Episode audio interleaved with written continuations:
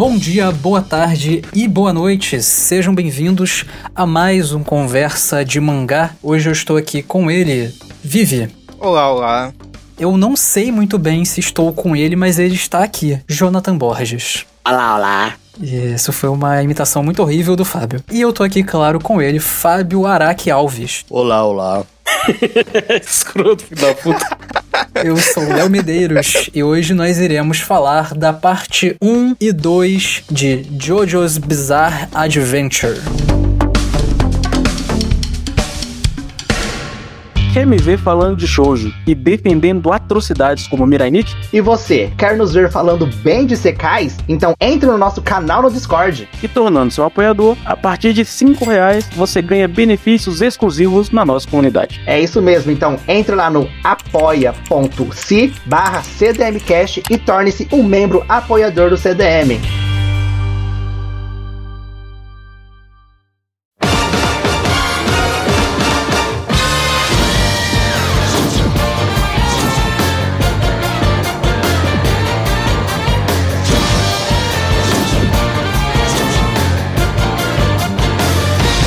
Não vou fazer a tradicional sinopse, não, porque a gente vai falar de, teoricamente, duas histórias diferentes, mas que fazem parte da clássica série JoJo's Bizarre Adventure, né? Phantom Blood, que é a parte 1, foi lançada de 86 a 87, a estreia de JoJo na Weekly Shonen Jump, e logo depois veio Battle Tendency, que é de 87 até 89. Essa é a famosa fase do Ramon, né? É a fase que vai começar com Jonathan Joestar e o Joe Brando, que é filho do Dario Brando, que supostamente salvou o pai do Jonathan num acidente. E é assim que começa a história com o fio condutor do destino que vai guiar Jojo por bastante tempo. Aí a história dos Joestar enfrentando o Dio. E a gente tem aqui um estreante em Jojo, porque enquanto eu e Vitor já somos aí velhos conhecidos da franquia, o Fábio teve essa missão agora de começar Jojo. E eu estou muito curioso para saber o que é que Fábio achou de Jojo. Por que, eu fui apagado aqui dessa abertura? Não entendi. É porque ninguém liga pra você, né? Ah, mas peraí, você viu Jojo? Você leu Jojo? O que que... eu li Jojo, eu li, eu li a primeira e segunda parte de Jojo. Aham. Para de mentir, pô. E eu sou uma salamandra, né? Eu vi dois episódios de Jojo, mas isso me habilita a falar mal de toda a história. Então eu estaria aqui pra fazer comentários ácidos pontualmente. Então vocês já sabem quem ignorar aqui, né? Borges nesse programa já vai ter mais participação do que eu em Kiki, provavelmente. Pois é. Agora sobre mim. Eu acho que eu tava feliz aí do Virgem. Não foi uma história que me revolucionou. Não é uma história que eu tenho vontade de carregar pra minha vida. E é isso. Tipo, é mais uma das histórias feitas por um japonês médio. Mas o que você acha desse japonês médio influenciar tanto um japonês de alto nível como o Togashi? É. Eu acho que aí é um bom papo. Eu acho que aí a gente tem coisa pra falar. Porque o que que Jojo traz que realmente é algo que encheu meus olhos, né? Principalmente na segunda parte. A primeira parte, eu acho que ela é o, a síncope de tudo que é ruim e medíocre na Jump naquela época até os dias atuais. Não tem nada de bom ali. Assim, ah, mas o vilão é bom. Não, não é. Então, eu acho que a segunda parte traz coisas novas e interessantes, que é principalmente o uso do cérebro. Olha só que coisa engraçada. As pessoas podem pensar numa luta. A gente vê que as lutas ali na segunda parte, elas deixam de ser aquela coisa bobinha de, ah, eu sou mais forte que você, eu tenho mais poder, mais força, mais potencial do que você, e passam a ser, olha, você caiu no meu plano, eu tenho um plano, olha como eu vou te enganar. E o Joseph, né, ele até brinca e fala que ele é um ilusionista, né? Que ele gosta muito disso e que ele se inspira, né, nesses mágicos pra bolar os planos deles. E eu achei uma boa sacada, assim, do Araki, dessa segunda parte. E ele faz muito bem. Essa parte, assim, não tem o que falar. Ele faz muito bem essa questão das lutas, principalmente. Então, como podemos ver, o Fábio adorou o Jojo. Não, Vai ser um programa sobre três pessoas, que é um Jojo e o Borges. não. Tá, agora deixa eu fazer uma pergunta séria aqui pro Fábio então. Essa foi sério, eu respondi sério. Fábio, afinal de contas, você acha que o Togashi ele melhora aquilo que ele pega de Jojo ou não? Sendo direto, não. Eu acho que Jojo faz as coisas da maneira de Jojo e Hunter x Hunter faz as coisas da maneira de Hunter x Hunter. Eu acho que usar uma base que é o plano, inteligência, estratégia, vantagem, desvantagem, terreno, essas coisas que tudo o Jojo faz, tá nessa segunda parte. Ele usa muito bem tudo isso, igual o Togashi também faz lá em Hunter x Hunter. Eu falo de Hunter x Hunter porque Yu Hakusho ainda bebe muito da água de Dragon Ball, daquela coisa muito simplista, né? De, ah, eu tenho a maior força. Tem um vez ou outra, assim, que é inteligente, mas no geral é, ah, eu sou mais forte. Ah, transformei, fiquei forte. Então Yu Hakusho cai naquela mesmice. Então, Hunter x Hunter, né, que é principalmente o que você possivelmente está me perguntando, eu acho que, assim, eles são diferentes, apesar de dois beberem da mesma água. Não tem como o Togashi fazer algo melhor do que o Araki, porque não tem como quantificar isso. Não é quantificável, ao meu ver. Talvez mais pra frente, porque eu acho que quando chega os stands, que é a partir da próxima parte, né? A luta fica um pouco mais essa parada de ficar pensando sobre o outro poder. Eu acho que nem sempre é assim, mas acho que tem muito isso que teoricamente é o Hunter x Hunter, né? Mas o Hunter x Hunter é diferente. Eu entendo o que você tá falando. Mesmo sem essa, essas habilidades aí que o pessoal vira e fala, ah, stand é legal, Togashi copiou o stand. Eu acho que até antes, né, que esse Ramon aqui, né, que é a base possivelmente desses stands aí, acredito eu, né? Tem que ser. Não é não. Ah, tem que ser, né? Tem que ser. o ótimo tem que ser, né? O tem que ser foi maravilhoso. Confia. Tá, porque assim, tem que ser, né? Vamos falar que tem que ser, porque não tem sentido você construir todo um poder e simplesmente, ai, ah, é outra coisa, do nada. Então, estarei acreditando que tem que ser. É uma melhora do Ramon, né? Uma. Basicamente um Ney melhorado, gente. Pra deixar de ser uma aura mais forte, para criar forma. Um Ramon com forma, né? Então tem que ser isso. Mesmo o Ramon não tendo necessariamente essas formas, a gente tem aqui o pessoal que tem uns poderzinho e que dá para lidar com essa coisa. Ah, eu tenho que me preocupar. Por exemplo, na luta lá contra um dos mo moços do Pilar, né? Que é um dos vilões dessa segunda parte, ele usa um poder lá que o Joseph ele tem que constantemente estar tá preocupado, né, com o uso, porque é basicamente hit kill a habilidade do Boff. Então, ainda assim existe essa preocupação, talvez, né, com os stands, né, essa melhora do Ramon, esse nível de perigos potencialize, mas eu acho que a essência em si tá aí, gente. A essência tá aí. É pensar no que o outro faz para não morrer. Então, a partir dessa resposta do Fábio, eu encerro minha participação. Boa noite para todos vocês. Até a próxima.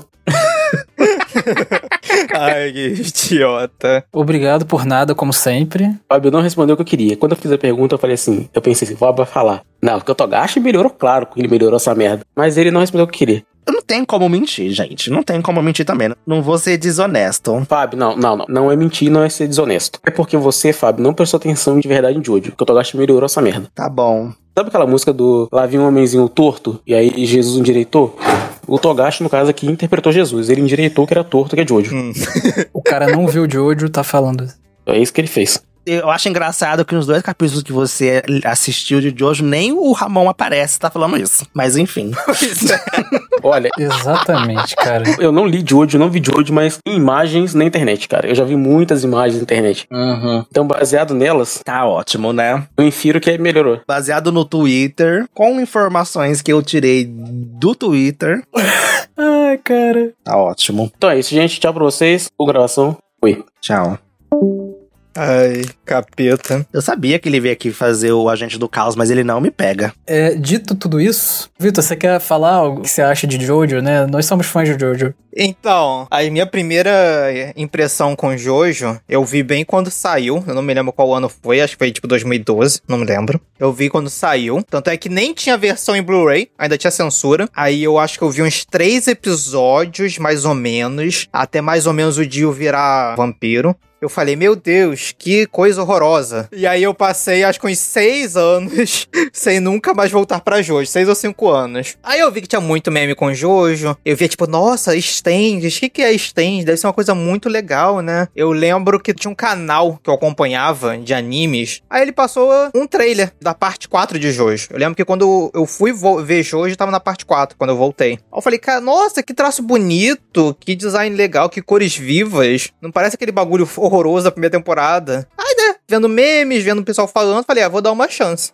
Passei a primeira temporada, eu achei horrível, mas eu falei, não, vou ir até ter stand. Vi a segunda temporada, não continuei um grande fã. Chegou a terceira temporada, me apaixonei. É basicamente essa a minha história com o Jojo, basicamente. Eu acho que eu cheguei, eu cheguei a ler o mangá também em parte, no período que eu queria ver cenas sem censura, que a censura tava me matando por dentro. Ah, mais ou menos isso. Desisti, achei horrível. Voltei, achei horrível, mas deu frutos no final das contas. Eu não tive uma relação tão assim, mas eu também achei as primeiras temporadas, a primeira temporada, né, falando em anime, mas as primeiras partes, né, que é o que a gente vai falar hoje aqui, bem ruim. Eu achei uma merda, tanto que eu lembrava de poucas coisas e lembrava de gostar de pouquíssimas coisas, assim. Eu fui gostar de Jojo também na parte 3, que era a parte dos memes, que era a parte dos stands, que, enfim, e daí pra frente, assim, né? Gostei muito de tudo que a direção de Jojo é e muito do que o material original também é, o bagulho das poses, o negócio de serem histórias diferentes, mas ainda assim a mesma série, com algum nível de conexão sempre. E uma coisa muito legal é que eu, assim, eu não tinha lido o mangá em si. Eu sempre peguei o mangá e li algumas coisas, né? A parte 6, que foi a mais recente animada, eu tinha lido tipo uns três volumes, sabe? 20 capítulos por aí. Então, foi da hora ler parte de Jojo inteiras pela perspectiva do Hirohiko Araki, né? Que é o autor de Jojo. E eu adorei. Assim, a parte 1, que era uma parte que eu não gostava de nada, eu adorei. Eu já acho ela muito legal. Eu já acho o uso de Ramon aqui muito legal. A 2, ela tem um ponto muito complicado que nós iremos discutir. Mas tirando ele, eu gostei muito dela também. Mas acho que aproveitando assim a questão que o, o Vitor falou de censura, eu acho que quando Chainsaw Man saiu, existia muito essa parada sobre, meu Deus, temos um mangá ultra violento na Shonen Jump, o que está acontecendo? Mano, se o ser humano ele para pra ler Jojo nos anos 80, se ele para pra ler um, um Devilman antes disso, né? Mas assim, nos anos 80, Jojo, cara, eu acho Jojo especialmente violento, muito por conta da criatividade do autor, e eu acho que também porque o gênero terror, ele tá impregnado em Jojo de uma forma única, né? Eu falei lá no programa de Another sobre como eu acho que os Battle Shonen, eles usam muito do, do terror em algum nível, assim, porque eles estão apresentando perigo e esse perigo é um perigo à vida e eles são obras um pouco mais violentas do que se espera para adolescente e criança. Mas acho que Jojo é ainda especialmente mais presente a questão do terror. Eu não sei se vocês concordam com isso, assim. Não só pela questão de vampiro, mas pela questão, tipo, dos recursos narrativos do autor mesmo. É, nem um pouco. nem um pouco.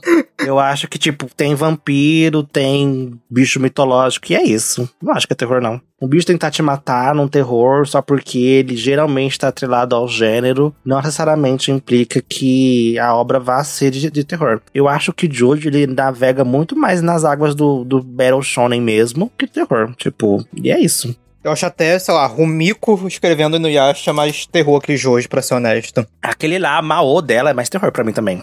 Exatamente. Mas por que, que você acha isso? Não entendi. Eu acho que o estilo dela, primeiro, tipo, é uma arte meio, tipo, assustadora que remete àqueles traços de desenho antigo de terror. E eu acho que a escolha da Rumiko, na real, é muito parecida com contos de japoneses de terror. Por exemplo, no Inuyasha tem um personagem lá que ele tira o esqueleto do personagem pela boca e tal. Eu explicar, tipo, parece muito folclore japonês. Em Jojo, é tipo assim, não tem como você levar Jojo muito como terror quando os personagens são, tipo, tão todos o Arnold Schwarzenegger, tá ligado? Sei lá, tipo, eu acho assim, tem muito gore, tem muito, muito gore mesmo, mas sei lá, não acho que o Araki vai para nenhum canto, assim, de terror, sabe? Nada me remete a terror em Jojo. Até mesmo dentro do gênero vampiros, eu acho que os vampiros de Jojo são um dos menos assustadores que eu já vi. Sabe por quê? Porque eles são héteros, os primeiros vampiros héteros do mundo. Pior que é, cara. O terror que eu tenho de Jojo, gente. Tudo fede a heterossexualidade nisso. Assim, ah, mas eles fazem poses de homossexuais. Ah, eles parecem viados bombados. Onde? Isso aqui fede a homem, gente. Isso aqui fede a fisiculturismo a macho bombado, a cinema dos anos 80 dos Estados Unidos, Jordan Schwarzenegger, que nem o Vi comentou, a Rambo. Tem cheiro, tem carniça disso. Isso aqui é um Thundercats feito por um japonês. E é isso, um He-Man. O que muda é que é um anime. Muito da coisa, né, que a galera geralmente associa, né, a essa coisa da. colocar entre muitas aspas aqui, tá? Entre, entre aspas, viadagem, né, homossexualidade de Jojo. É porque o pessoal tá geralmente de sunguinha, de calcinha, de tanguinha. Fala assim, gente, em Thundercats também. E ninguém fala isso, sabe? ninguém fala isso. É, o He-Man. O He-Man. O He-Man também, gente. Tá de calcinha o desenho inteiro. Pode super rolar um revisionismo histórico da gente olhar aí pra Thundercats e falar: olha, era gay desde o início, ninguém percebeu. Não, não era não. Não, gente. Thundercats, historicamente e culturalmente, é um produto feito pra vender action figure pra homem. É um desenho pra homem. Só pra falar, isso não quer dizer nada também, mas ok. É que nem, por exemplo, antigamente, que os homens usavam muito cropped. E, tipo, isso é um bagulho que hétero usava. Uhum. Não era, tipo, bagulho, tipo, ah, gay usava. Era hétero. O que eu ia falar é que eu acho que a parte 1 de Jojo, principalmente, tanto o traço quanto os elementos, é, eu me lembro um termo que eu acho que eu já mencionei aqui, tinha no Brasil, chamado massa velho. Geralmente criança usava, que era pra esses personagens, tipo, musculosos, sarados, usando armas enormes, que também eram meio que sugestivos pro tamanho da pica deles, e cheio de mulheres seminuas, sabe? Aqui no Jojo não tem mulher seminua, mas é muito isso, sabe? Tipo, é esse exemplo de masculinidade, pessoal saradão, fisiculturista. Eu, particularmente, tenho muita aversão a isso, sabe? Eu vejo isso, eu quero morrer por dentro, eu odeio tudo que vem por ali. Então, assim, quando eu falo isso, vem de um local que eu pego muito assim, que antes mesmo de eu assistir Jojo, que eu venho dessa ideia impregnada na comunidade otaku de que Jojo é uma obra LGBT. Muitas aspas aqui, tá, gente? No sentido de, ah, tem muita viadagem, tem muito boiolagem, vai servir demais, sabe? Vai servir close, vai servir queerbaiting, vai servir toda essa, entre aspas, novamente, esses tabus, tá? Japonês, né? Que japonês não toca. E, e vai servir, as bichas vai ficar louca. Vai servir macho gostoso de calcinha assim, olha. As bichas vencendo. E a gente chega, vai assistir e é como, tipo, foda-se. A vibe da história é tão outra, é tão masculina, tem tanta testosterona que a gente fala assim, meu Deus. E não tô falando isso num ambiente problemático, tá? Tem alguns problemas em referência a isso, que a gente pode falar mais pra frente. Mas não tentando falar que Jojo é problemático por ser assim. Mas eu acho que o problema, no geral, é que a comunidade trouxe Jojo como, com essa ideia. Eles vendem um peixe assim pra tentar puxar o povo pra isso. E não é, gente. Eu não sei se eu concordo com isso, não. Eu não sei se as pessoas Ah, querem vender que Jojo é isso, porque eu acho que isso é muito mais uma piada. Eu não acho que seja assim. Mas sobre isso que você falou, tipo, eu não quero insistir muito nessa questão. uma piada que ninguém desmente? É porque as pessoas que veem o anime sabem que isso é piada. Porque o anime tá na Weekly Shonen Jump. Então é isso, gente. Estou desmentindo a piada. O cara fala que ele se baseou em Arnold Schwarzenegger e Stallone pra fazer os personagens. Ele obviamente não tá preocupado com viado. Pô, eu não vou insistir muito nisso. Eu acho que você tem razão, justamente por, por esse fator. Pra quem essa obra é feita e tudo mais. Eu só acho que é aquilo. Tudo que é muito hétero tem um pouco de gay. Tem muita bunda bonita de homem aqui e é isso. Dá pra, dá pra você apropriar tranquilamente. Eu considero que Jojo, depois da parte 4, fica realmente viado. Mas é porque o Araki, ele começa a desistir de fazer um bagulho muito homem hétero e ele começa a se inspirar em moda. Então, tipo assim, tem muito personagem de Jojo que faz esposa da Vogue e tal. Então, tipo, ele busca muito a beleza andrógena no futuro de Jojo. Isso. A inspiração de revista eu acho que ele sempre teve, na, na real. Assim, é que assim, novamente, até mesmo esse bagulho de bunda masculina. Isso daí tá um bocado mais lá pra frente. Tem uns fanservice masculino bem mais pesadão. Mas o humor de Jojo em relação a ser gay, eu acho que ele não está também atrelado pra frente, tá? Ele é muito atrelado da parte 1 a parte 3, que são as partes onde as poses são as mais icônicas, onde tem homem de tanguinha. Então, tipo assim, é. Dá pra perceber até pela maneira como a comunidade lida com Jojo, porque muita gente gosta da evolução de Jojo, mas muita gente também odeia o traço do Araki à medida que o Araki vai fazendo personagens mais afeminados. Então, por exemplo, ninguém vai pegar, sei lá, a parte 8 de Jojo pra falar que é o melhor design do Araki onde os homens estão de batom e tal, estão com são tipo basicamente uns twinkzinhos. Eles vão pegar tipo a parte 3, tá ligado? A parte 2. Quanto mais magro, menos fisiculturista vai ficando, mais as pessoas eu vejo reclamações, sabe? E também tem o que eu falo, tá ligado? É, é muito humor hétero. Não, isso é pra caralho. Eu não sei, hétero gosta de se tratar como gay, às vezes, sabe? Mas é por isso que eu falei também. Tudo que é muito hétero tem um pouco de gay. Tipo, todo esse humor do Joseph, por exemplo, apesar da gente gostar dele, é bem hétero, assim, de ficar zoando mulher,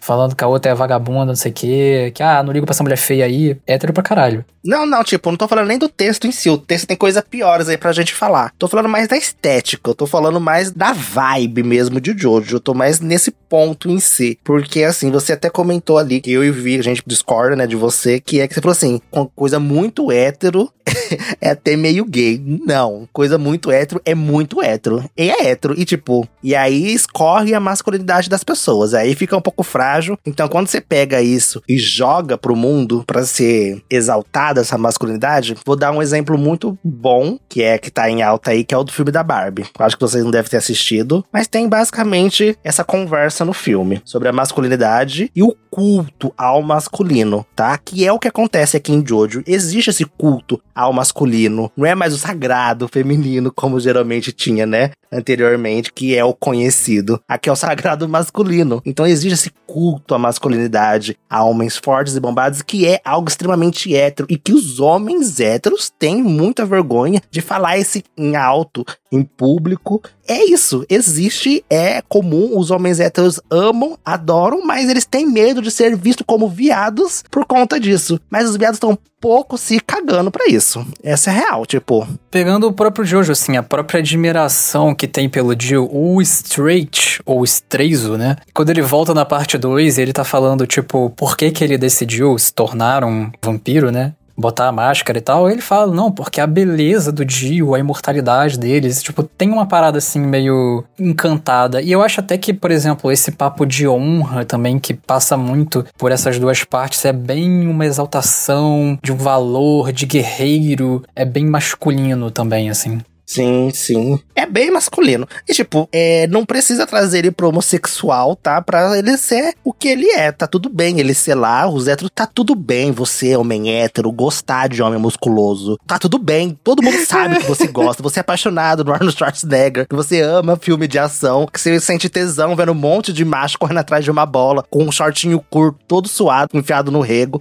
Tá tudo bem. A gente já sabe. E é isso, gente. Ninguém liga. O que é o, estranho é você achar que a gente liga. Tipo, não tô falando o, o homem hétero em si, essa comunidade maluca. Gente, ninguém liga. Século XXI, sabe? Tá tudo bem. O fisiculturismo tá aí exatamente para isso. Pro culto ao corpo masculino no auge lá. E é isso. Vai lá curtir teu fisiculturismo, vai ver gente se dando murro na cara do outro. Tá tudo bem. O mundo foi feito para vocês. Aproveitem.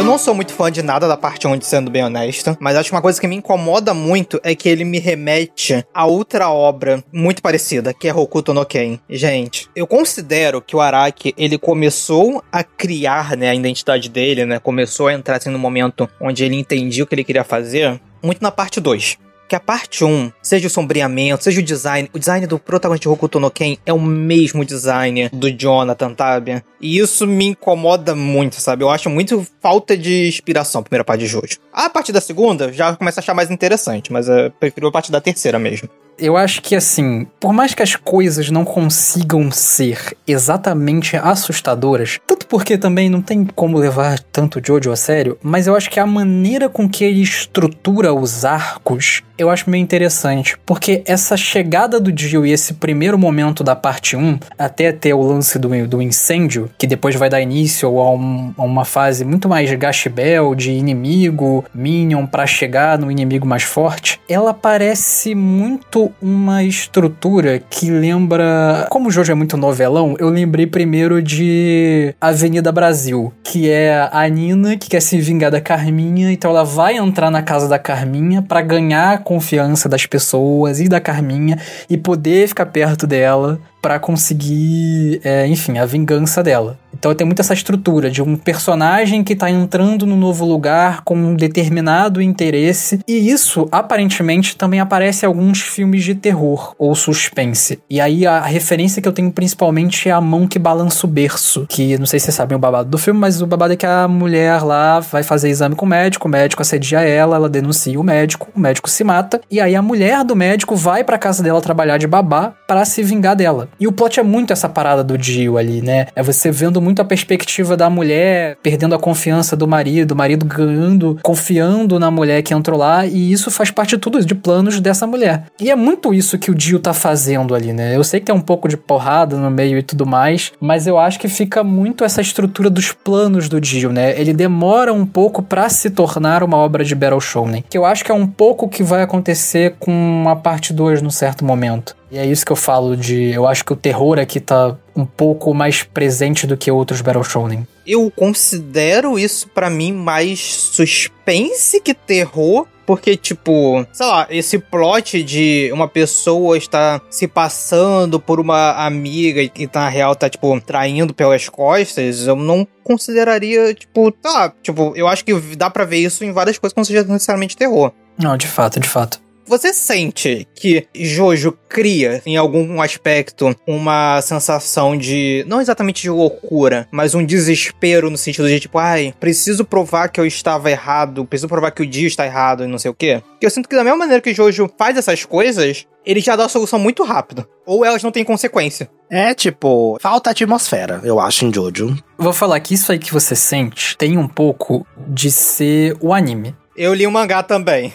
eu acho ruim. Assim, eu não achei. Eu acho que tem mais um tempo ali. É que tinha um pouco o problema de que eu lembrava das coisas que acontecia. Mas eu acho que esse que você falou de loucura, eu não sei se é exatamente isso, mas tem um certo desespero do Jonathan. Inicialmente, eu não gostava muito do Jonathan, e pra mim, tipo, o Dio era muito carismático fazendo aquelas merdas dele. Depois de um tempo que eu fui me pegando ao Jonathan, realmente fica um sentimento de como é que ele vai fazer essas coisas. Mas eu concordo que não é tão bom nesse sentido, assim, tipo, não é tão profundo. Mas eu acho que tem uma boa construção, assim, porque, cara, a parte 1 pegou 40 e poucos capítulos e transformou em 9 episódios, tá ligado? Lá, tipo, tem muito mais tempo, assim, para as coisas acontecerem e você sentir e tudo mais. Então, mas é que tá. Alguma das tentativas do Dio de tomar o lugar do Jonathan de fato tem alguma consequência? Porque, por exemplo, eu lembro que tem o Dio chegando e enganando o pai do Jonathan. Tem o Dio almoçando e o Jonathan ficando. E o Jonathan não é tão educado. Então o pai do Jonathan fala, porque você não é que nem o Dio e tal. Mas isso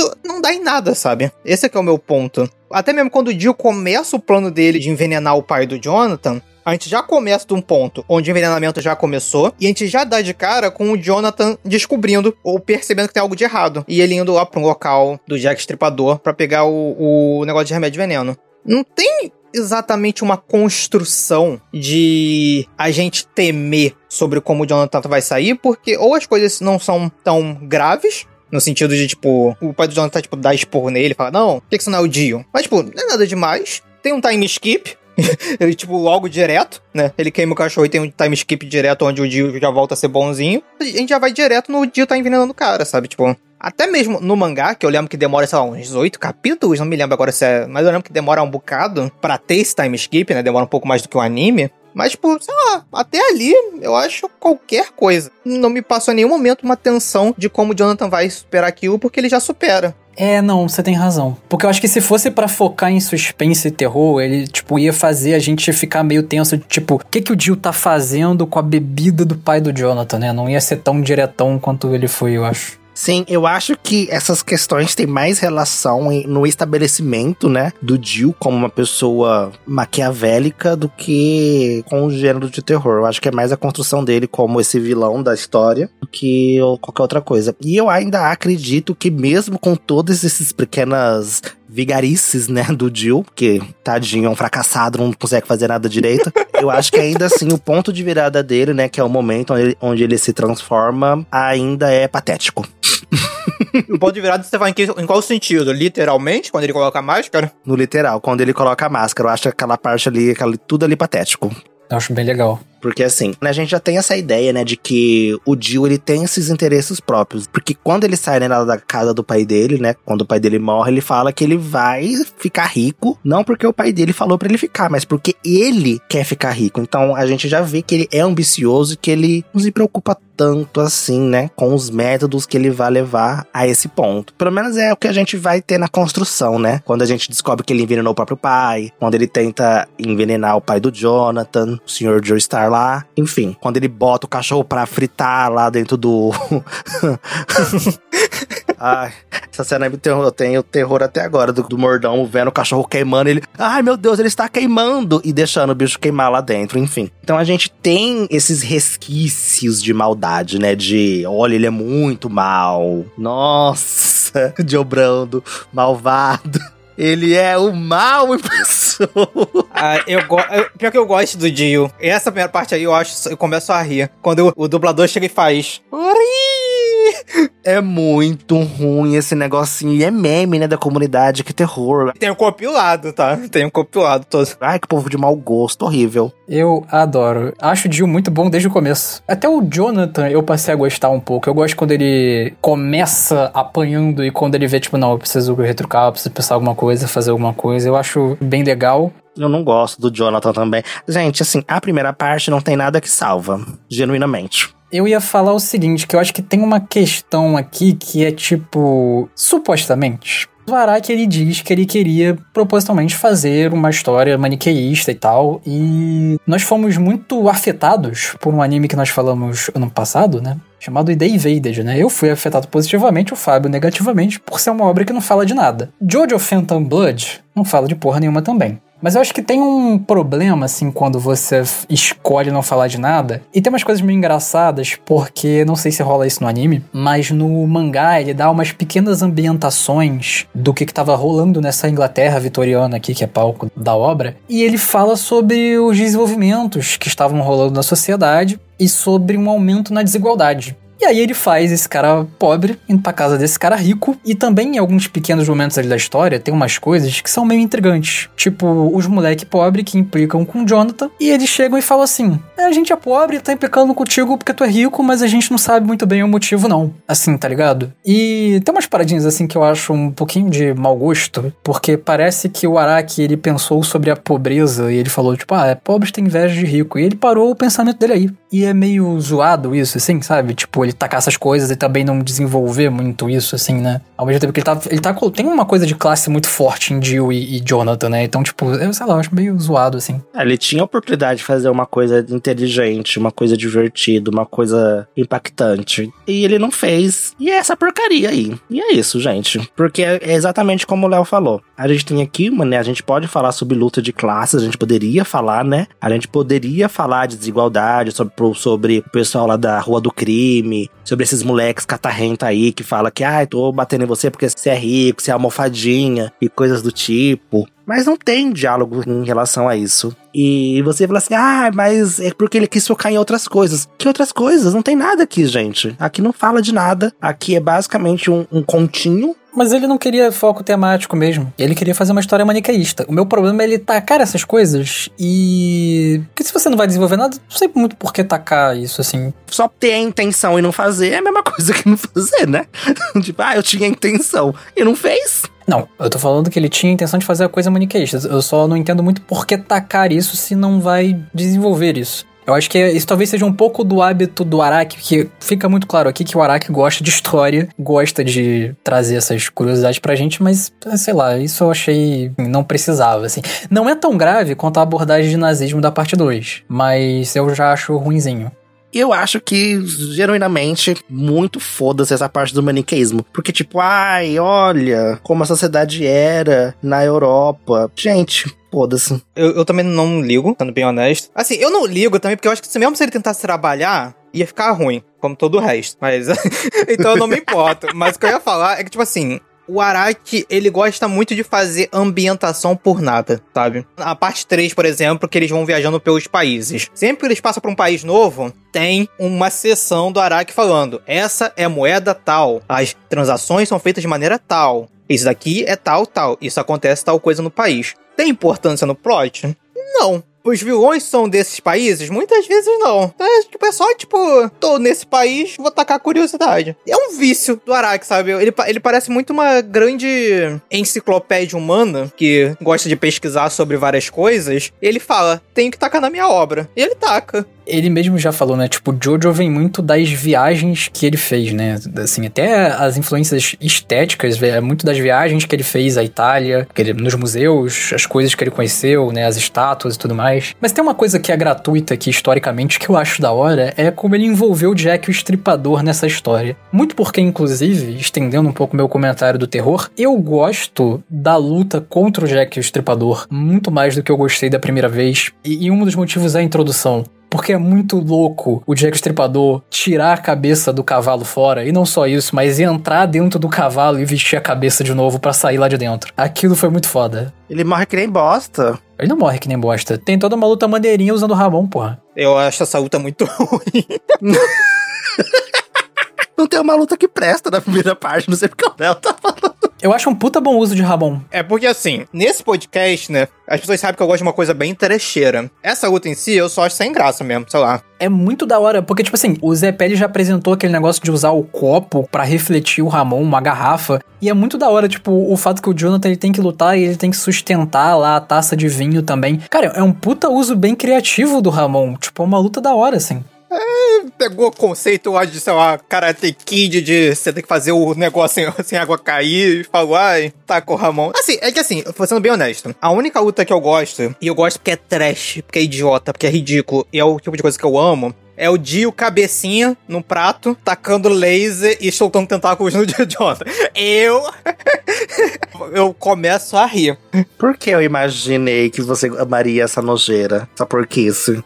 Assim, um dos meus problemas, na real, de eu não me conectar muito com a parte 1 é que nenhum personagem ali tem um pingo de carisma. Eu me incomodo muito que, tipo assim, nas partes que vão vir depois da 3 em diante, é muito comum você se pegar com personagens que têm, tipo, muito carisma, sabe? Companheiros e tal, que são bem divertidos. Aqui nessa primeira parte, gente, eu acho que o Zapelli é o sensei mais pau mole que eu já vi na minha vida, cara. É muito sem graça o Zapelli, gente. Só não perde pra Lisa Lisa, tadinha. A primeira mulher de shonen do mundo. Ô, oh, inferno. Que terror que é a Lisa Lisa na parte 2. Que terror. Eu acho que aqui na parte 1, inclusive, tem outra característica aqui que eu acho muito idiota, que é o Speedwagon. Speedwagon lá, sei lá, como o povo pronuncia o nome dessa porra, desse vagabundo, desse inútil. O dono dos diálogos expositivos de Jojo fala tudo que você tá vendo na tela.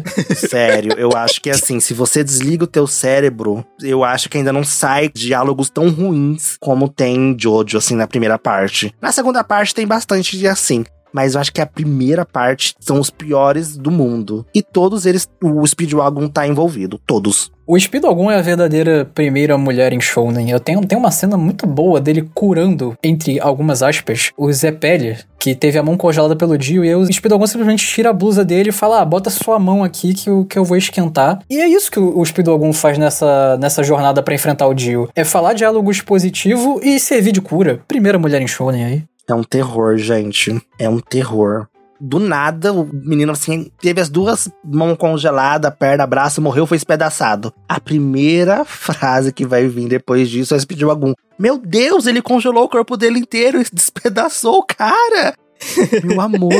Sim, a gente viu. Calma, a gente tá vendo. É de uma idiotice, de uma encheção de, de espaço na tela que a, transborda o absurdo. Vai se preparando pra Saint Seiya, porque é anos 80 também, inclusive saiu junto com o Jojo e vai ser a mesma balela. Eu não sei se são todas assim, eu não lembro de Dragon Ball ser necessariamente sempre assim. Eu acho que lá não, não é bem assim as lutas, até onde eu me lembre. Eu acho que, inclusive, Dragon Ball deve ser o menos assim, tá? Tem aquela cena lá maravilhosa que é o Dio socando o Jonathan. Ele tem que explicar como ele vai enfiar o olho no o dedo no olho do Jonathan. E tem. E não apenas isso, eu também irei enfiar o dedo no seu olho. Aí depois fala assim: ele enfiou o dedo no meu olho.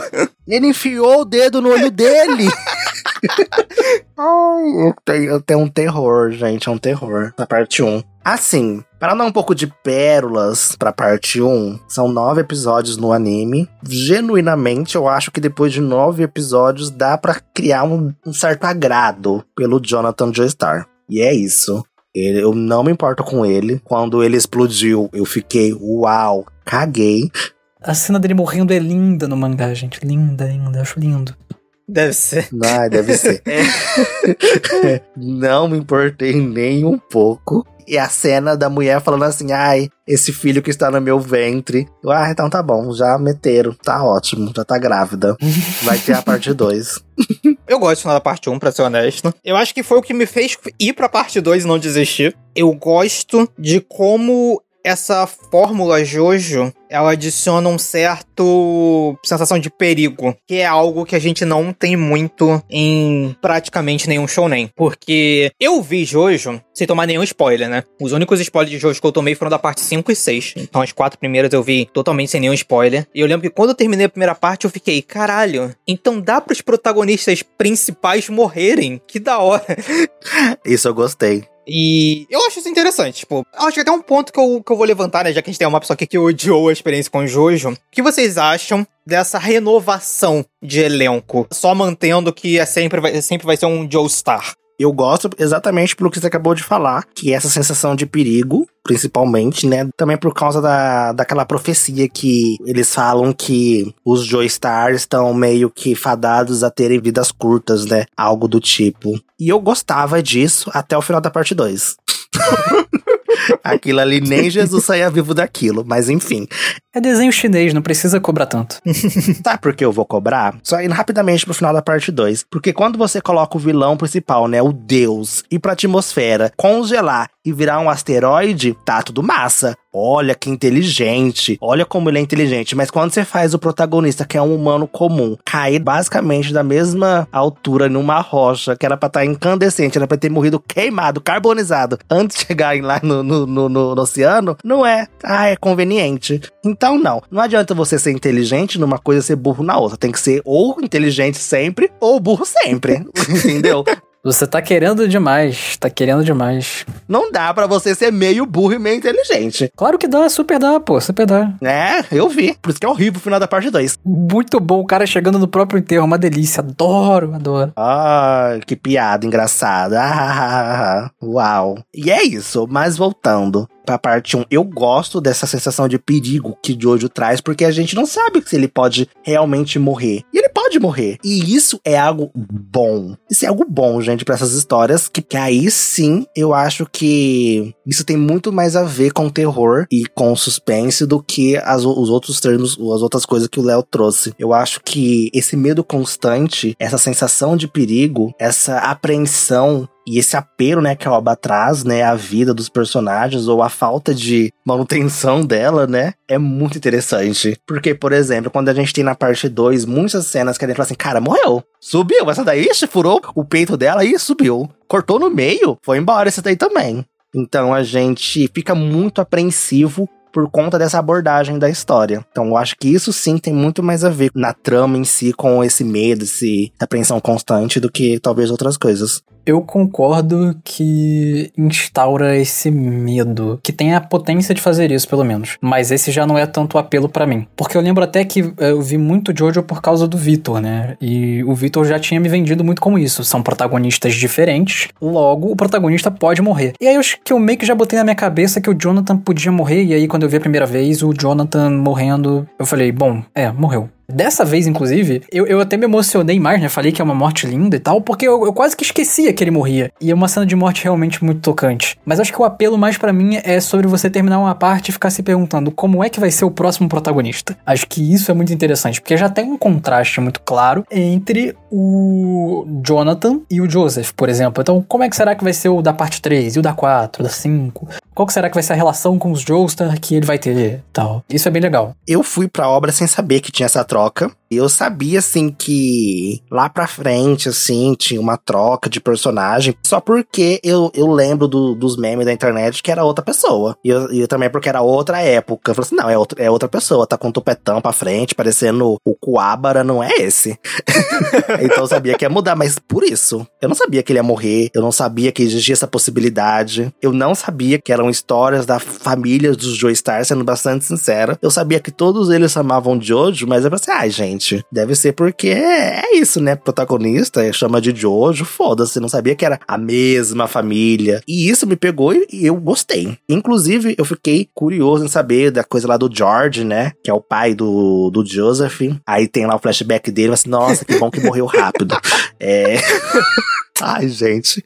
Ai, militar do exército, sabe? Foda-se. Essa história aí, essa história aí eu achei tão boa. Dá suave pra fazer um spin-off com isso aí, porque a, a história é bem interessante. Ah, não. Tem uma mulher matando um vampiro, não vai ter, não. Jamais. Jamais. Eu ia perguntar só se vocês gostaram do conceito de zumbi. Vitor falou que não é assustador e tal, mas enfim, se achou legal. Não, não gostei. Eu acho que boa parte disso é por conta do Jill. O Jill é um personagem tão ruim. Primeiro hater do Dio no planeta.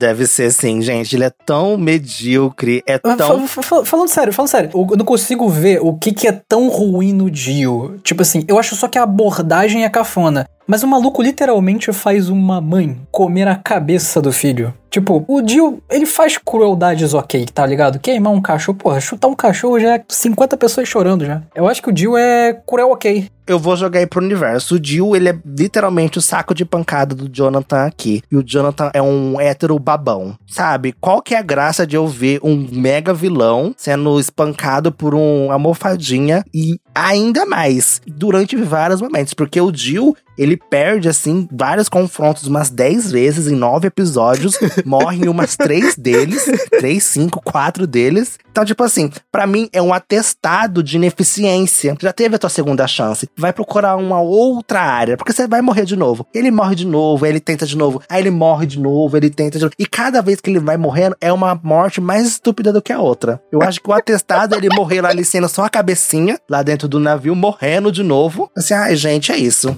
O que me deixa mais triste nisso aqui, sendo bastante sincero, é eu saber que o Jill tá vivo. Na hora que eu vejo aquele caixão dele, daquele vagabundo de novo. Assim, ah, não, gente, pelo amor de Deus. Vão matar o menino por mais quantas outras vezes na parte 3? Vai matar ele mais 10 vezes? O Dio pode ter perdido a luta, mas ele nunca vai perder o meu coração. E é isso que é o mais importante. Icônico. Ai, tadinho, eu gosto Dio. Eu ia falar sobre o negócio lá do que o Léo mencionou. Eu acho que não tem muita ambientação na Real Jojo pra eu ligar pros vampiros e pros ghouls, seja, os zumbis lá. Não tem, gente, não tem ambientação. É o Dio, ele acha uma máscara, coloca na cara, forma um vampiro, tem um time skip, ele formou vários vampiros. Mas, tipo assim, não tem uma ambientação, tipo, pra gente achar interessante isso. É muito nuclear pra ter um sentimento maior, né? Nuclear no sentido, tipo, é muito focado naquilo ali. Não existe um mundo de vampiros, né? Isso vai ser mais forte na parte 2, mas, tipo, aqui não tem. É, exatamente. Tipo, na parte 1, pelo menos, é muito o Dio, sendo bem honesto. É o exército do Dio, é os minions do Dio. Não é tanto, tipo, uma ameaça vampírica. É, tipo, é a ameaça do Dio, que também é o Homem de Gelo. E... Ai, tem isso, né? Meu Deus, puta. Gente, na hora que o Boff, que nunca viu Ramon na vida dele, fala assim: ah, eu vou conterar eles com gelo. Vou tirar toda a umidade do, do braço deles e vou congelar. Assim, gente, ele. Ai. patético, gente. É isso. Minha última participação sobre a parte 1 é essa. O ACDC conseguir esquentar as células. Logo, o Dio pode esfriar elas. É o Dio andou para que Crepúsculo botasse vampiros elementais. É isso, gente. E isso é uma coisa em Crepúsculo, inclusive. É que muita gente não sabe. Muita gente não chegou na, na, na parte final da saca. Mas assim, eu gosto mais do Dio na parte 3. Na parte 1, eu. eu é, é- é a Nina e a Carminha, sabe? Sendo bem honesto. O Léo definiu, gente. Fica feliz aí que eu tô Avenida Brasil, o pessoal que gosta da parte 1. Eu acho que não tem ninguém que gosta disso, né? Que todo mundo sempre fala mal. É... Dito isso, parte 2.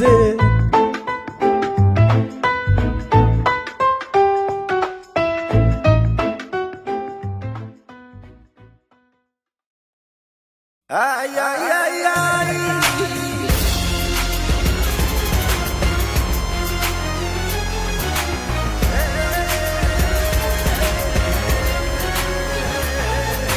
E aqui sim, o Araki é artista. Foi amor à primeira vista, gente. Quando Joseph vira, pega uma metralhadora, e metralha o vampiro. Tipo, do nada. Fala assim, cara, o que você vai fazer contra um vampiro? Cara, vou fazer de peneira, foda-se. Ali sim, tudo que eu não senti na parte 1, eu senti aqui na parte 2, que é o quê? Estilo. A parte 2 tem estilo. É bom. Assim, é questionável, mas tem estilo, tem uma intenção. Ele tenta ser algo diferente da parte 1. Eu acho que mais estiloso, gente. É uma outra vibe, outra pegada. O Joseph é incrível. Ai, uma delícia. E é isso. Gente, quando essa Mona estiver falando negócio de, ah, é bom, ele gosta de Fairy Tail, ele não sabe nem o que ele tá falando.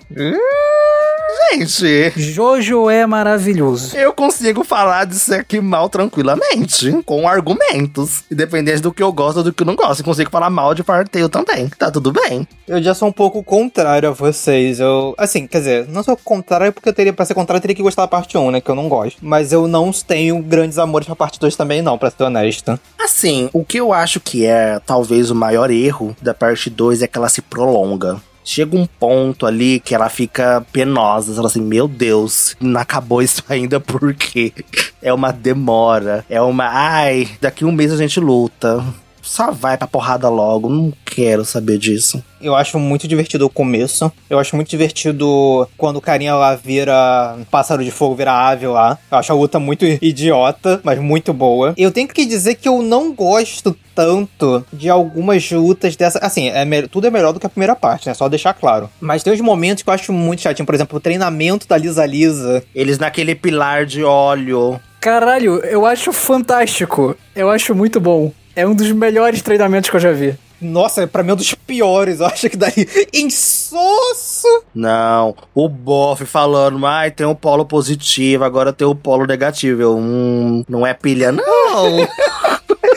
Cara, eu acho super criativo aquele negócio do pilar. Tipo, eu fiquei tenso lendo essa porra. Eles ali tendo que equilibrar, o cara descobrindo que tem que ser a pontinha do dedo, que é baseado no que o cara falou lá sobre o copo, né? Tem que ser. Ai, gente, é que eu sou muito ruim com esses conceitos. Cara, meus arcos de treinamento favoritos são é o de Grid Island e esse. Eu honestamente eu gostei assim, tipo, foi muito muito divertido. Aqui sim, gente, aqui sim a gente vê porque Hunter x Hunter é melhor, tá?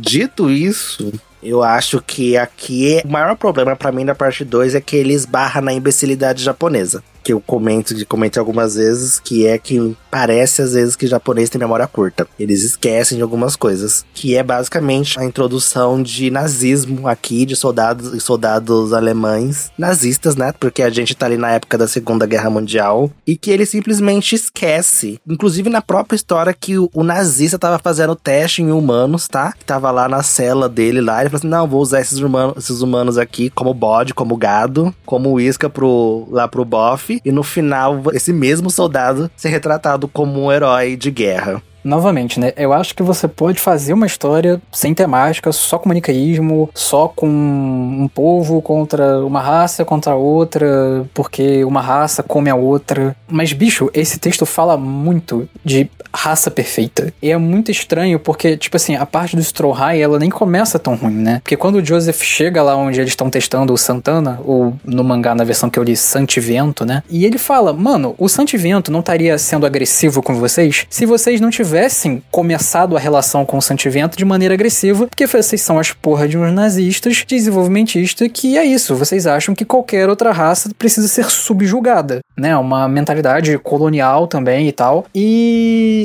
é muito fodido que o final desse arco é meio tipo, não, porque na verdade nós nazistas estávamos querendo entender o que são essas criaturas, porque tem os homens dos pilares lá no do pilar, lá na Itália. E eu fiquei, mano, da onde o Araki tirou que nazista quer fazer experimento pelo bem da humanidade? Nazista está se fudendo pra isso. Exatamente, ele se perde assim numa questão que não era nem pra ele primeiro estar falando sobre. É muito difícil o japonês falar sobre a Segunda Guerra Mundial porque muita gente esquece, principalmente, né, o pessoal de lá, que o Japão era aliado, tá, gente, da Alemanha nazista, tá? Então, sim, eles praticaram crime de guerras, eles mataram um monte de gente também em nome do nazismo pra conseguir um pedacinho de terra deles também. Eles também estavam de olho em terra pra explorar, que é a torp principal, né, da Segunda Guerra Mundial, né? Terra, sempre é terra. O povo sempre quer, ter, quer mais terra. E existiram realmente muitos experimentos durante a Segunda Guerra Mundial. Existiu um avanço tecnológico muito grande devido à guerra. As guerras fazem isso. Sim. As pessoas produzem mais coisas. Outro exemplo, Oppenheimer tá aí para vocês verem como que foi a produção, né, tecnológica das bombas que atacaram o Japão.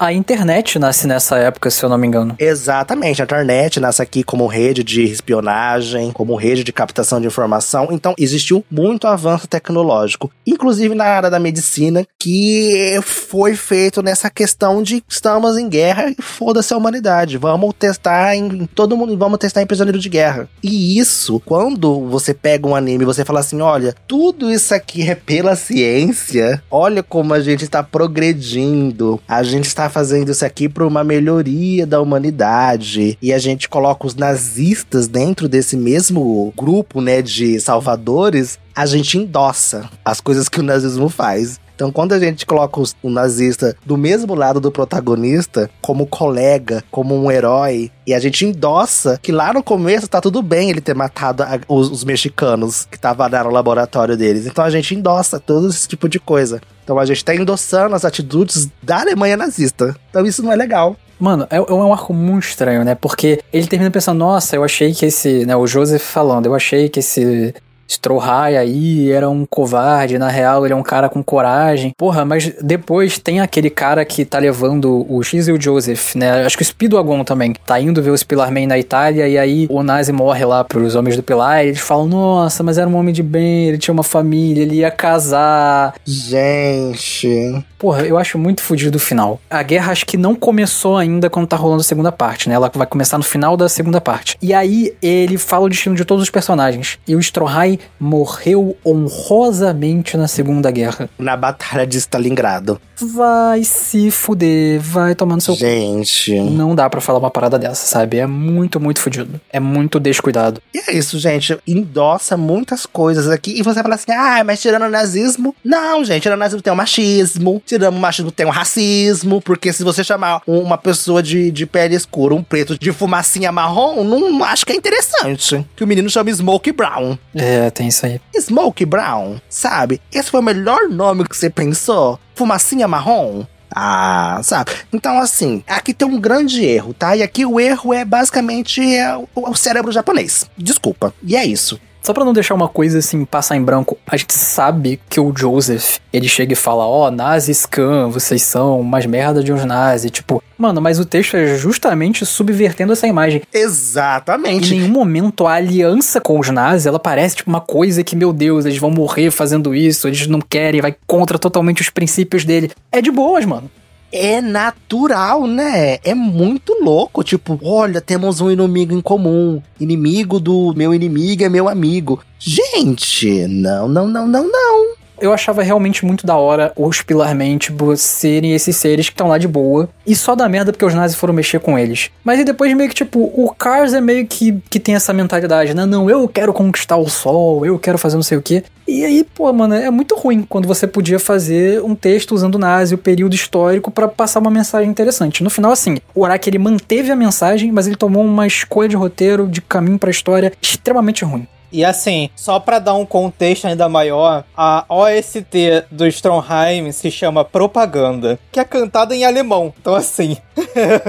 então, Gente, né? tem pose nazista, sabe? Eles fazem saudação nazista na abertura. Tem dentro do anime também, que o Stromheim, numa hora, ele faz saudação nazista. E, e o pior disso tudo, a gente tem a construção do corpo novo, né? Do Stromheimer, do Stromheim, né? Que é esse corpo mecânico, feito de ciência, como que ele era melhor. Tem gente que talvez vire e fale assim: ah, mas tem uma parte que o Stromheim fala que não é possível, né? Existir um, uma pessoa, um ser perfeito, né? Pra dar aquela miguelada lá da raça áurea, né? Dos arianos, né? Da, da época do nazismo. Mas se você olhar pra trás, é basicamente isso que ele faz com o próprio corpo, né? Que é transformar ele nesse corpo, entre aspas, perfeito, né? Que não sente dor, que é uma máquina de guerra, que é feito pra guerra. Enfim. E isso é muito injetado, assim, sabe? Diluído, não, mas não é não, gente. É muito escancarado. Isso que me deixa puto.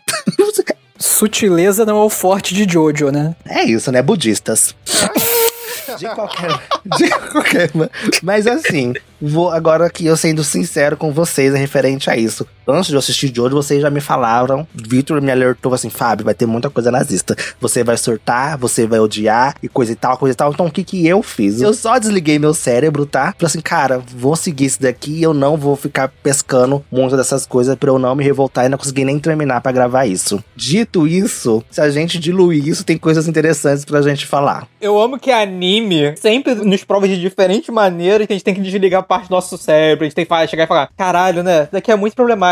Vou desligar essa parte da minha mente. Exatamente, não tem como. Uma coisa que eu acho que muito superior à primeira parte é basicamente os vilões. Em específico, o Am. Eu acho ele um puta personagem bom. Eu gostei de todos. O ACDC eu também gosto, eu gosto do Wham e eu gosto do Cars também. Eu acho os três, assim, muito, muito bons. Teve um deles que me lembrou muito o Hisoka. Muito Hisoka. Eu acho que foi o Am. Pra mim, você fala assim, cara, o Hisoka pra mim é copia cola desse buff inteiro. E essa vontade de lutar com gente forte, esse sadismo pela luta, essa honra, sabe? O Hisoka tem honra? Não concordo com isso não, assim. Mas, mas eu digo esse esse torpe, vamos colocar assim, esse torpe por lutar por pessoas fortes. Não necessariamente honra. É que a honra, né, que remete mais é porque eles serem um pessoal tribal, enfim, é estereótipo, né, gente? Ah, inclusive, obrigado por me lembrar de outra coisa meio problemática, mas é porque isso não tem no anime. Mas o mangá da parte 1 começa introduzindo sobre a máscara e falando que ela pertencia aos astecas, e eu até anotei, porque o Araki deu uma definição pros astecas que eu achei bem filha da puta, que é cultura definida por sacrifícios brutais e rituais canibalísticos. Os astecas não são latinos, deve ser por isso que ele fez isso. ah, super pode ser, até porque as influências do Araki aqui são super europeias, americanas e tal, mas eu achei isso muito filho da puta, você resumir uma cultura dessa forma, sabe? Tipo, eu sei que você quis trazer esse aspecto, mas, né, é, tipo, eu não tô falando que o Araki era filho da puta anos 80, acho que hoje também a gente né, tem pensamentos sobre isso que ninguém tinha anos 80, talvez, né? Então, mas assim, acho importante pelo menos falar de ah, nos anos 80 a guerra tava mais fresca, né? Tá mais perto da guerra do que agora. Enfim.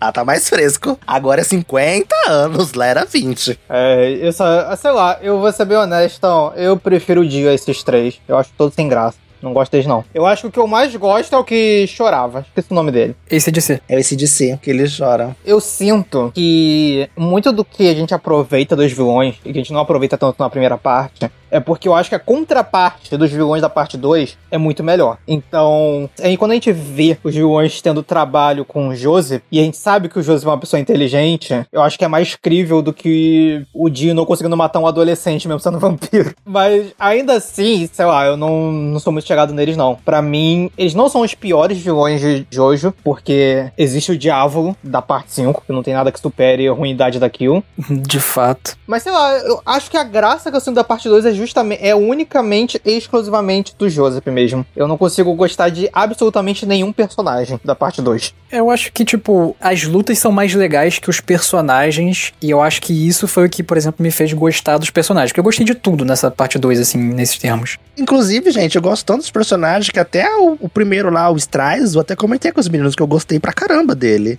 Ah, esse eu gosto também. O monge lá do cabelão, e ele falou assim, ai, gente, pra mim valeu a pena ter matado um monte de gente porque eu tô jovem, tô bonito. Gay! cante, cante. Isso eu gostei. Falei assim, cara, valeu a pena, eu tô me sentindo jovem de novo, foda-se. Sabe o que é engraçado em chamar ele de gay? É que o nome dele é Straight. Então, acho que essa é a piada. Ele não é straight, não. Exatamente. Araki pensou tudo. Eu gosto das lutas dessa parte, mas eu não gosto tanto dos poderes dos vilões, sendo bem honesto. Eu acho que o mais interessante é o do Cars mesmo, que é patético, tá?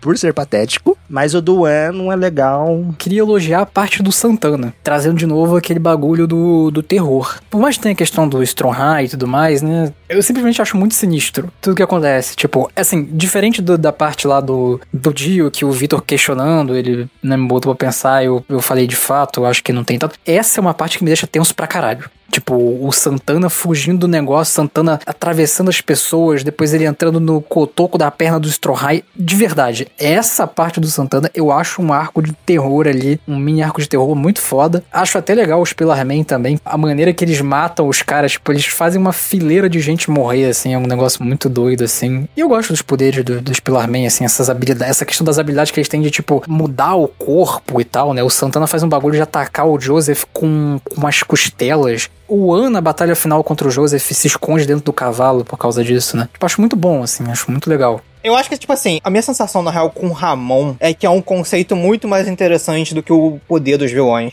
Eu não sinto falta do Ramon nas outras partes que vão vir, mas é porque eu acho que, por exemplo, a luta do Joseph contra o Loirinho é muito divertida. No sentido de. É tão idiota as maneiras como eles vão usando os poderes. Tipo, o cara encantando um pombo para deixar dentro da- do estômago da mina, pra quando a mina for beijar o outro, ele comer o pombo. Tipo, é um conceito tão idiota quando é Ramon contra Ramon. Eu acho delicioso. Agora, quando não é Ramon contra Ramon, eu não digo não. Eu acho que uma das lutas que eu mais gostei foi, inclusive, a do Kizer, né? Contra o One. Porque eu gosto muito do poder do, do Kizer, lá das bolhas de sabão. O poder dele é usar bolha de sabão e deixá-las fortes com Ramon. É muito divertido. Cara, eu acho muito foda, por exemplo, o Joseph, quando ele vai enfrentar o, o Santana, né? E ele usa cabelo pra refletir as balas que o Santana tá refletindo. Falando sério, eu gosto de todas as lutas dessa parte. Eu gosto de todas as lutas. Tem um maluco aleatório que o Joseph enfrenta no deserto. E eu gosto da luta contra esse cara. Tipo, eu acho muito foda lá ele usando cacto, o maluco usando pano. Eu acho muito bom, cara. Eu acho todas as lutas muito boas. A minha favorita é a da Lisa Lisa contra o Cars. É a minha favorita.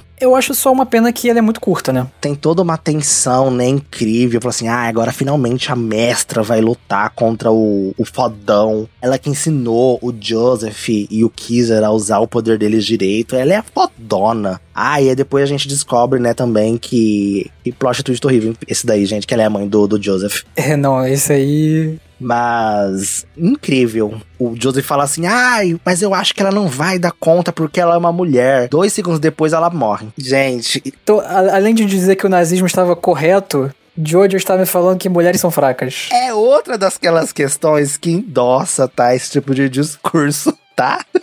Só pra falar, isso daqui pode ou não ser uma fake news, então pesquisem por vocês, mas há o papo de que o, o Araki de fato queria dar mais destaque pra ela, mas foi barrado. Ah, eu não acredito não. Não acredito em nada que alguém fala que esse buff pensou em fazer algo de bom, gente. Não tem como.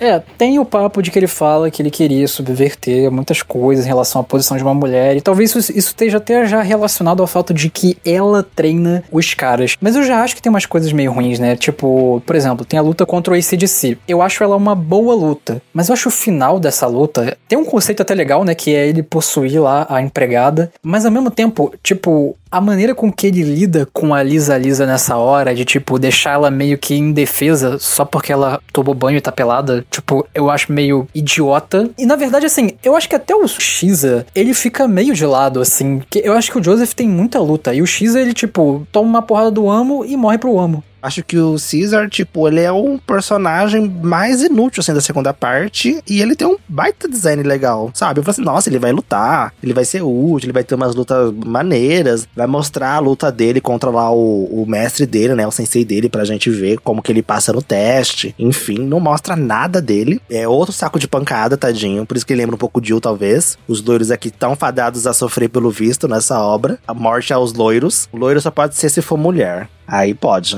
Aí, aí vai casar com o Joe Star. Se não for isso, não vai, não, não tem nem futuro aqui.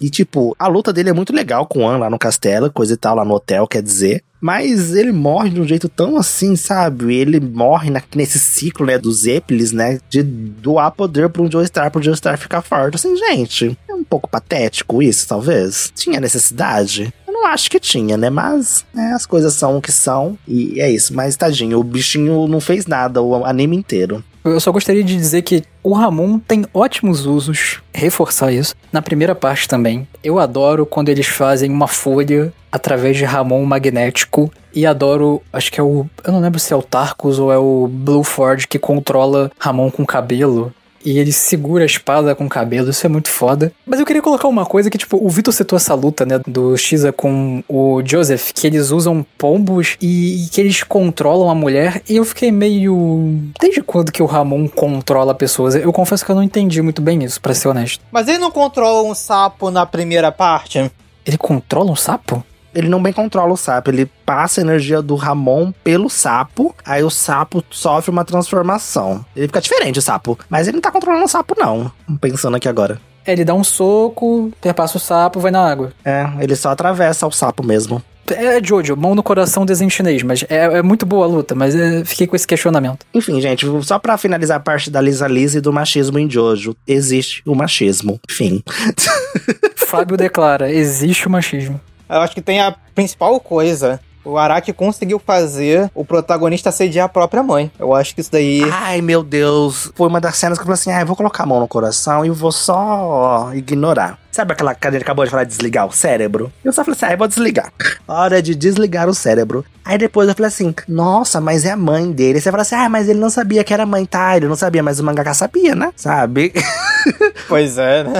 o mangaka sabe. Tanto que a revelação de que ela é a mãe dele tem um impacto tão inútil eu já acho que a maneira que ele faz é uma merda. É uma merda o jeito que ele faz. É muito forçado, é muito deslocado. E, tipo assim, a única coisa que fica pra gente é: ah, nossa, ele queria pegar a própria mãe e viu ela pelada. E falou que ia tirar a roupa dela em algum momento. Tipo, caralho, o que, que é isso, cara? Muito besta, gente, muito besta. Inclusive, esse plot twist, né, de que ela é a mãe, assim que eu comecei a assistir a parte 2, eu já tinha mais ou menos pegado, que eu até perguntei pros meninos: gente, e aquela menina que tava lá? Porque se ela tava grávida e tem uma pessoa no colo, cadê a mãe desse menino? É, eu falei assim: ah, eu já entendi.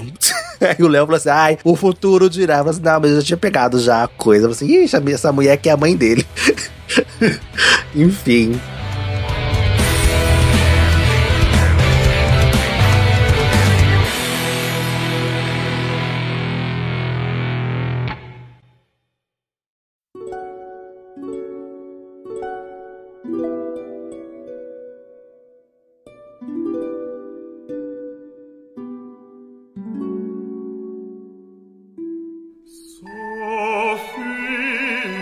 O Fábio odeia o flashback do Xer e eu adoro, porque tem esse bagulho do destino. Acho muito da hora. Que é o que, ah, você vai morrer amanhã. Premonição. Não é nem isso. É que, tipo, o pai do Xer tenta evitar o destino dos Epeles é, chegando no Shiza, mas é por causa disso que o Shiza quer vingança contra ele, e é por causa disso que ele morre, é por causa disso que o Shiza descobre os Pilarman, e no final vai dar ele aprender Ramon, a Lisa Lisa, conhecer o, jo o Joseph. Eu gosto desse bagulho do destino que tem em Jojos, né, assim, muito forte, é legal. Assim, genuinamente, não me importo. Genuinamente.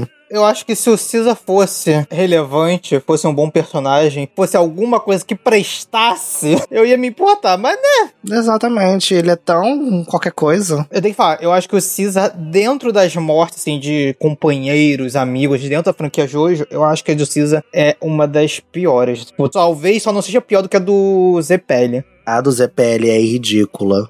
O cara fica, sei lá, uns três episódios. Ah, eu vou morrer em algum lugar. Eu tenho um destino. Meu destino está selado. A voz do anjo sussurrou no meu ouvido que eu irei morrer numa masmorra. Ele vai lá e morre numa masmorra. Eu falo assim: Uau, o que, que ele será que ele quer que a gente pense disso? Será que é para chocar? Faz parte um pouco dessa coisa antiquada que o Vitor falou. Isso me lembra muito, sabe o quê? Tragédia grega. As peças gregas, tá ligado? Tipo, sabe, o lance do Édipo, de tipo, o Édipo tem o destino, ele vai fazer um monte de coisa para mudar, mas não dá. Eu acho que o Araki, ele gosta muito disso. E é um bagulho antiquado pra nossa época. É um negócio cafona. Ah, mas aí ele mudou, né? Aí não tem graça quando ele muda isso. Mudou mais ou menos, porque o lance do destino, ele continua meio que aparecendo mais diluído no, nas outras partes. Ah, no final da parte 2 ele jogou isso pro ar. Não gostei, não. Sei lá, assim, eu não me importo de verdade com ele fazer isso daí como se fosse uma tragédia grega. É que é ruim mesmo, de verdade. Eu, eu falo isso porque eu já, tipo assim, gente, eu já consumi muita coisa nos anos 80, tipo, Cavaleiros do Zodíaco mesmo. Então, tipo, lá também tem essa porra de deixando pra cá, pra lá. Mas é que, tipo, eu acho que pele personagem tão ruim.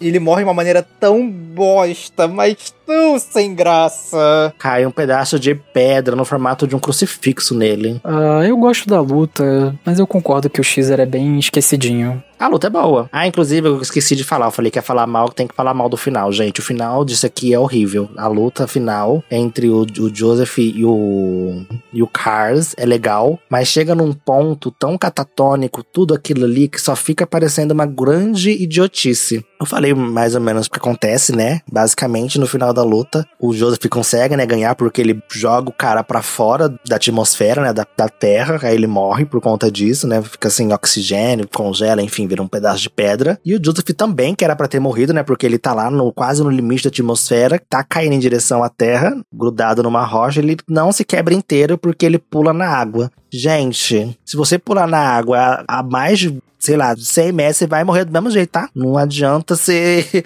você fingir que não. O cara querendo aplicar ciência em desenho chinês, cara, é foda. Ah, não vou procurar ciência em desenho chinês, então não faz o cara virar um pedaço de pedra no, no, na atmosfera, sabe? Mas sabe o que é pior? Tem muita explicação científica e física em Jojo.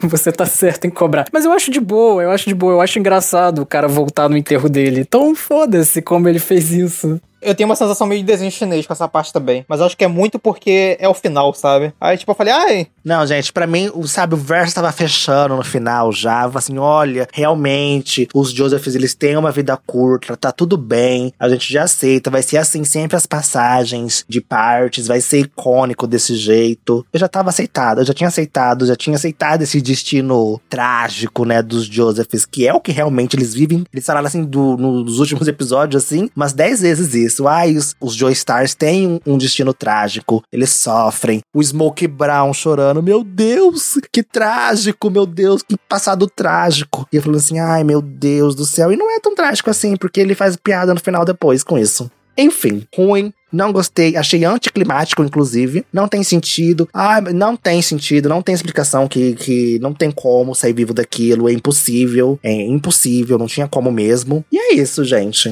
Não, você pode não gostar, mas eu discordo que não tem sentido. O Joseph é o cara da comédia e esse final é para ser a comédia, o maluco chegando no próprio enterro. Ah, ele usou o famoso Toon Force, né? A força de cartoon. É, pode tudo. É isso, pô. Ah. Faz sentido. Tá bom, papaléguas. Menos sentido que isso é só a Lisa Lisa ter o, o, pulmão perfurado, o coração, sei lá, e não tá morta também. Ah, mano, pelo amor de Deus. O Joseph tomou uma bolada que deve ter destruído o estômago, a costela, tudo dele ali, e ele tá vivo também. Não, gente, mas uma perfuração atravessada, quebrar duas costelinhas tá de boas. Agora ter o coração perfurado e não morrer. Pelo isso aqui é shonen, cara. Pelo amor de Deus.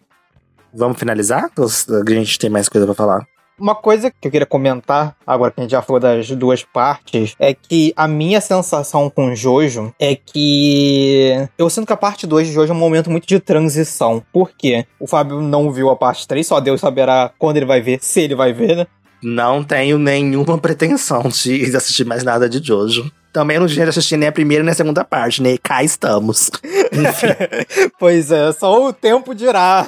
Mas enfim, o que eu ia falar é que, tipo assim, eu sinto que enquanto a parte 1 é uma parte muito sem identidade no geral, eu não acho que tenha nada muito original ali. Eu sinto que a parte 2 ela é muito, tipo, o Araki finalmente encontrando o caminho que ele quer pra obra. Que é a parte 3, por mais que seja uma parte assim que muita gente não gosta por ser muito repetitiva. Muita gente ama também, né? Favorito de muita gente. Eu acho que ela é a parte mais escrachada, absurda, aleatória. Tipo, sabe a vibe do Joseph tirando metralhadora do rabo, tirando uma Thompson do rabo? Eu acho que, tipo assim, é a parte mais exagerada de Jojo. Jojo no seu ápice. A 2, eu acho que ela também é, né? Tipo, bastante exagerada, bastante idiota. Até mesmo pelo protagonista, né? O protagonista ele leva muito essa vibe bobona, que é muito divertida. Mas acho que, tipo assim, é a 3, ela funciona até mesmo sem o protagonista. Os protagonistas ele não é piadista e mesmo assim é, é completamente estúpido. Vocês lembram nossa conversa de Promário? Que tem um ponto que a gente discute como o Fábio, especificamente, ele tem uma parte que ele fala sobre como certas obras devem serem feitas, sabe? Tipo, e que o Promare não faz isso. Ele vai. Ele segue um próprio caminho que normalmente não é um caminho que se faz uma boa obra. Mas mesmo assim funciona. Eu sinto que Jojo, junto com Promare, junto com Jason Man, junto com Dororedoro, são obras que trilham muito esse caminho de tomar escolhas que não necessariamente tornam uma obra boa, mas que, tipo, conseguem ou não, né? Jason Man pra mim não consegue mas que conseguem ter seu valor dentro da sua própria individualidade. Porque. Se você parar pra pensar em jogo, você fala assim: tem desenvolvimento de personagem? Não tem. Tem uma boa história? Não tem. Tem o. sei lá, uma boa construção de mundo? Não tem. Mas começa a ter, tipo, seus próprios valores, né? Parte 2, o Fábio não viu a 3 ainda, né? Começa a ter, tipo, certas coisas que tornam a experiência ser muito boa e muito agradável ao seu próprio, mane... seu próprio jeito. E eu sinto que começou assim a partir da parte 2. A parte 1 um ainda é muito genérico, ainda é muito sem base, digamos assim. Eu concordo. Eu até, eu até comentei que eu acho que a segunda parte tem estilo. Que é basicamente está falando. Para mim, aqui ele tem realmente um estilo. Aqui ele tem uma maneira de como ele vai contar a história. Por mais que a história seja a mesma, mas a maneira que ele conta, com os personagens, da maneira que ele escreve e de como ele desenha, de como ele ambienta as coisas, já é o suficiente para tornar aquilo único. Então, Jojo, querendo ou não, acaba se tornando único por conta dessa estética, por conta do estilo estilo por conta dessas escolhas do Araki. E isso é muito bom, isso é muito foda, porque você conseguir criar uma identidade própria nesse mundo gigantesco do que que é, né? Esses Battle Shonens que saem aí 30, 40, 400 por ano, você conseguir se atentar às mesmas histórias bestas que esses outros Battle Shonens vão contar e mesmo assim você ser único perante elas, você ter essa identidade é incrível. Então ele conseguiu criar essa, não vou falar mitologia, mas é basicamente isso. Ele criou uma estética, uma mitologia de Jojo, sabe? Jojo é porque é, porque é contado assim, entendeu? Porque é assim. Eu acho até interessante porque essa, em termos de roteiro, eu acho essa parte, assim, a mais única julgando até agora, né? Acho que eu vi, que foi até a 6, que, né, são todas as partes animadas, porque eu acho que essa relação de causa e consequência que tem aqui, que é bem uma coisa de roteiro mesmo, tipo, vamos atrás do Speedwagon, porque, enfim, eu tenho uma relação pessoal com ele, disso acontece a parada do Santana, e aí tem o Spillerman na Itália, o Spillerman foge, tem o negócio no pescoço do, do, do Joseph, aí uma coisa vai dando na outra, eles vão sempre no lugar com um certo objetivo, e eu acho que não tem isso tão forte nas outras partes, eu acho que na 5 começa uma coisa de ir colocando pequenos objetivos que têm ligação com o objetivo principal, a 6 também tem vários pequenos objetivos dentro da prisão, mas eu acho que a 3 e a 4, por exemplo, é um foda-se do caralho, assim, estabelece o objetivo principal, o vilão da semana, vilão da semana, vilão da semana, vilão da semana. A 4 oscila entre vários estilos diferentes. Mas eu acho que é um pouco isso, assim. Acho que a criatividade de Jojo ela começa a se destacar agora, essa coisa do, do escrachamento, que a primeira era realmente um bagulho muito de honra, e o escrachado tava no, no quanto isso é cafona, assim, né? E, e, essa ousadia do Araki de trazer um pouco essas coisas clássicas pros anos 80, e eu já acho que a 2 tem, tipo, não, isso aqui é o Araki se relacionando com essas coisas da sua própria maneira. Era isso que eu tinha pra dizer. Enfim, vamos dar nota para isso? Vamos finalizar essa porcaria? Vamos. Vamos lá, quantos Nigerun Daio vocês dão para as duas partes de Jojo? Se quiserem dar para as partes separadas também, pode ser.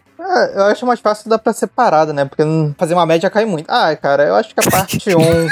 fazer uma média cai. A parte 1 vai um 5. Não, um 5 também não, né? 4,5. E a parte 2, pra mim, é um 6,5. Acho que é isso.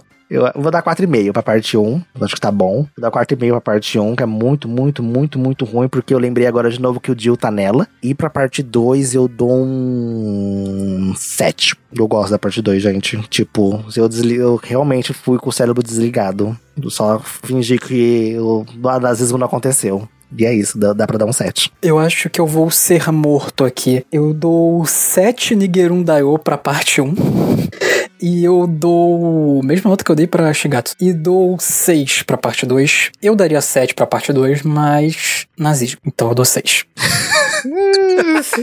Olha, você gostou mais da parte 1 do que da parte 2? Por isso que eu falo que notas não valem nada. Mas eu achei a parte 1 muito legal. Tá botando assim a régua moral, fala assim, hum, tem nazismo, deixa eu baixar. Pode falar, dá tua nota de verdade pra parte 2. Do tipo, foda-se. Ué, não, mas é isso mesmo. A minha nota é 6. Mas pera aí, a sua experiência caiu tanto a ponto de você dar menos do que a parte 1? Acho que as duas foram 7. Ah, Não, começa com a parte 1 primeiro, que nem é um 7. Não tem nem como dizer que tão ruim que aquilo é. Não, é 7. Porque eu acho que eu fui com uma expectativa muito baixa e eu achei ela muito boa. tá lacrando no CDM. É, tô lacrando. Oh, é isso, gente. Redes sociais. Isso foi. Isso foi Jojo no CDM, finalmente. Né? Não terá mais, eu acho. Logo quando o jogo ia ficar bom. Uma pena. Pois é. Que pena. Tá nas suas mãos, Vitor.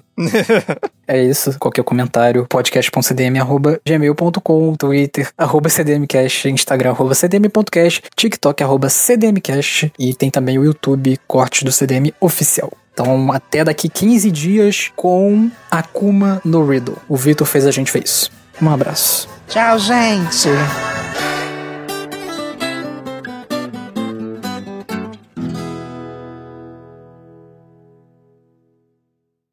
A última coisinha só que eu, que eu queria comentar é que o Araki tem uma relação bem íntima com a Itália, né? Eu até cheguei a mencionar um pouco isso. E você vê ali que ele dá várias curiosidades sobre a Itália. E a Itália, se não me engano, foi o primeiro país ocidental a publicar Jojo. Eles começaram em 93. E, enfim, Araki tá sempre em evento lá, é recebido, muito bem querido lá. E tem uma parte que se passa na Itália. Mais um país do lado errado da guerra, Araki. Nossa. Você vê que ele gosta. Este podcast foi editado por André de Carvalho.